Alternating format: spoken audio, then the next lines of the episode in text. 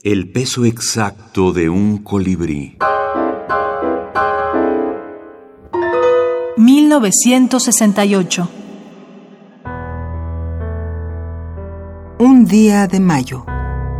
Juan Manuel Roca. Ocurrió, ¿cómo olvidarlo? Durante el mediodía de un ya lejano y menesteroso 9 de mayo.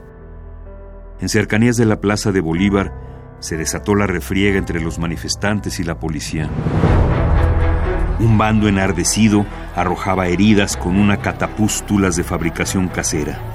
El otro bando, mejor armado, lo hacía con un lanzallagas de origen norteamericano. Las piedras volaban como pájaros inertes, muertos en pleno vuelo.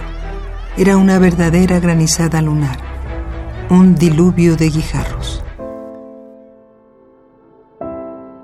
El niño tenía a simple ojo unos cinco años un balón en la jarra de su brazo derecho, la cabeza abierta y el rostro ensangrentado.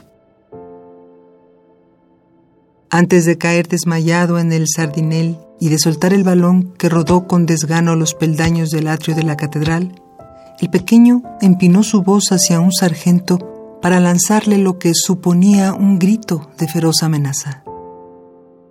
Se lo voy a decir a mi mamá. Al otro día cayó la dictadura.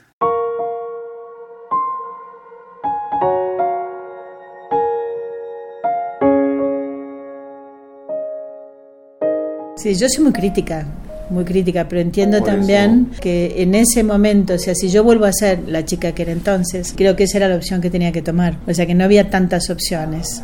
Yo creo que es una generación, porque estoy pensando en Caparrós, que es una generación posterior a la mía, es una generación muy envidiada y muy castigada. Como generación, yo no tengo compañeros de generación en literatura porque fueron muertos. También pagamos un precio altísimo por nuestras decisiones, ¿no?